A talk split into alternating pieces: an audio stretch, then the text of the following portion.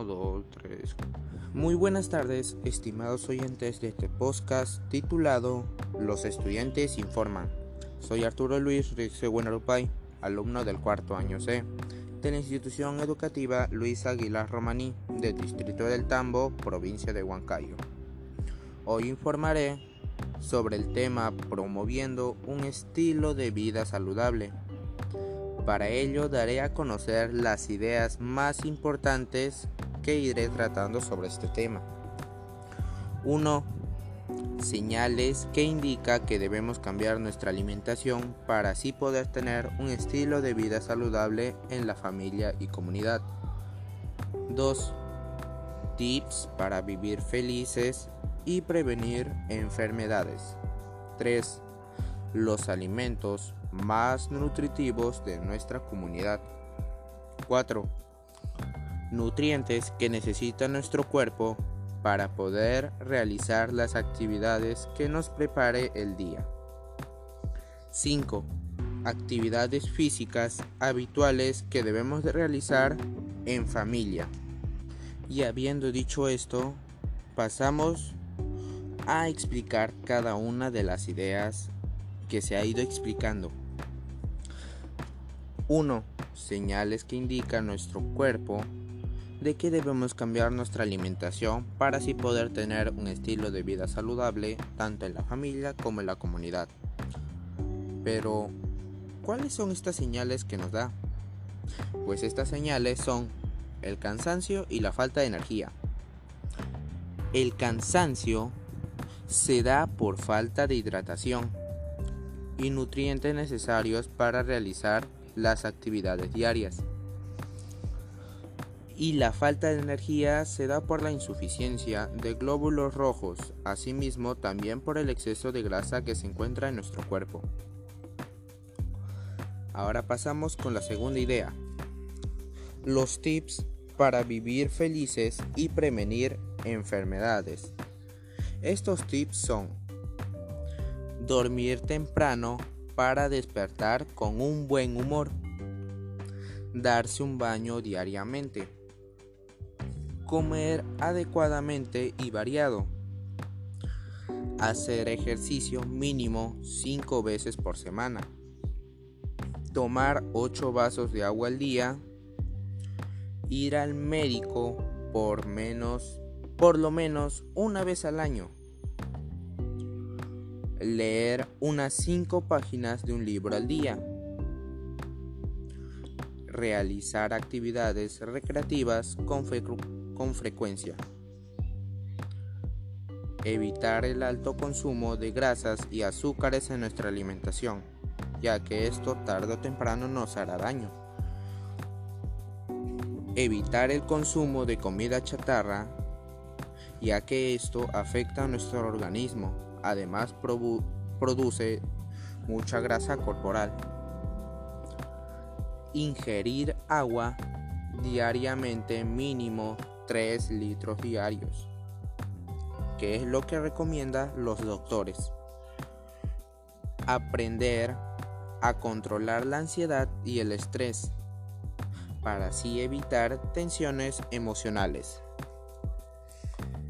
Ahora pasamos a la tercera idea, la cual es ¿qué alimentos nutritivos se encuentran en nuestra comunidad?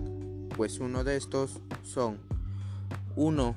El tarwi, que es también conocido como chocho o lupino.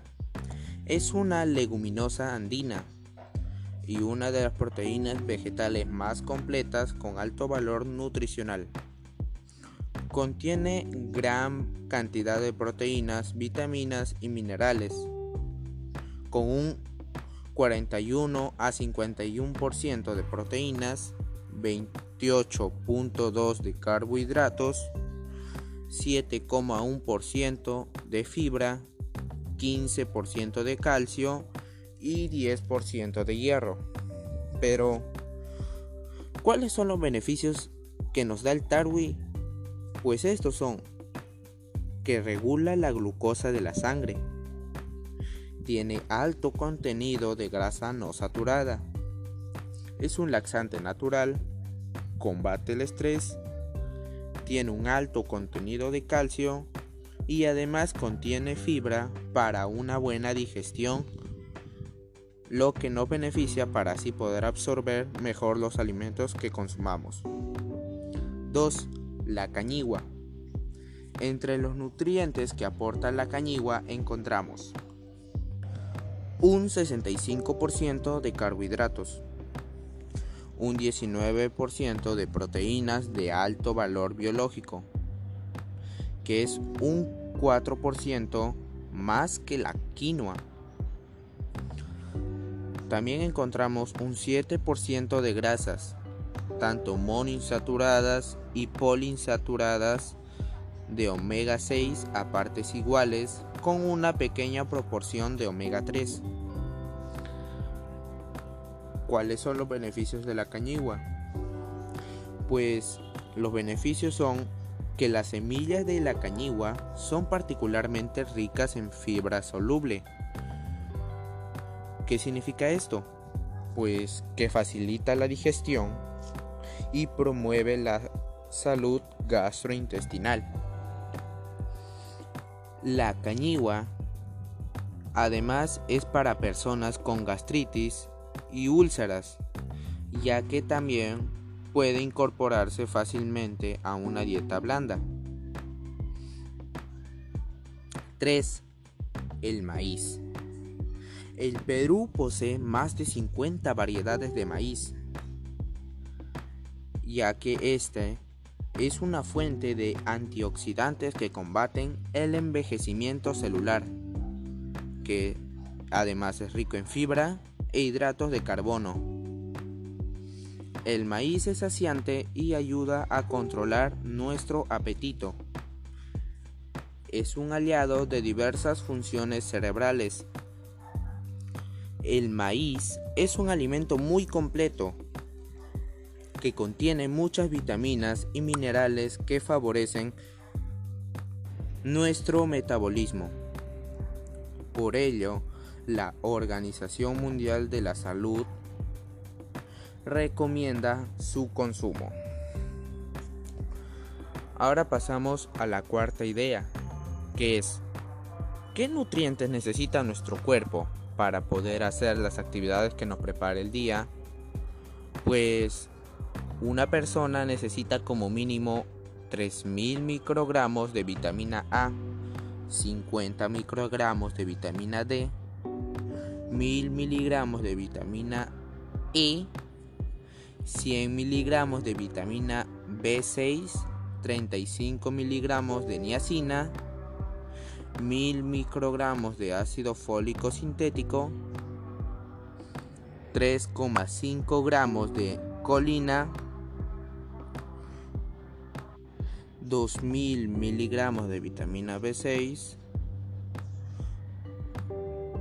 de vitamina C, 2500 miligramos de calcio, 4000 miligramos de fósforo, 350 miligramos de magnesio, 10 miligramos de flúor y 400 microgramos de selenio.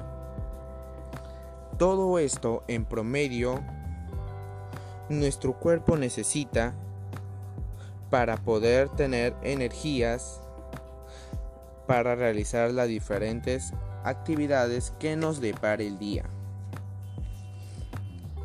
Ahora pasamos a la quinta y última idea principal, que es ¿qué actividades físicas habituales debemos de realizar en familia? Pues las actividades físicas que debemos realizar en familia son el estiramiento y la relajación. El estiramiento es algo espontáneo y natural que demanda nuestro cuerpo, ya que nos relaja y nos quita de encima toda la tensión diaria. Cuando nos despertamos, solemos desperezarnos haciendo un movimiento instintivo de estiramiento que el cuerpo adopta para poder recuperarse, aunque también lo hacemos para aliviar la fatiga después de un esfuerzo. ¿Cuáles son los beneficios de los estiramientos? Pues estos son que, nos produce una sensación de alivio y bienestar, mantiene la elasticidad muscular, mantiene la movilidad de las articulaciones, facilita la corrección de una mala postura, disminuye el riesgo de una lesión, facilita el aprendizaje deportivo, aumenta la relajación física y psíquica, reduce la tensión muscular y las molestias musculares y por último favorece la producción de hormonas endorfinas que transmiten a nuestro cuerpo calma. Y habiendo acabado de decir todas las ideas, recuerden que una alimentación saludable acompañado de actividades físicas nos da grandes beneficios a la salud. Por lo tanto, si llevas un estilo de vida saludable, tu vida puede salvar. Aunque también debes recordar que mente sana en cuerpo sano. Habiendo dicho esto, agradezco a todos los que me siguen y escuchan a través de este medio podcast y les invito a compartir por las redes sociales esta información valiosa para tener una calidad de vida en nuestros hogares y comunidad.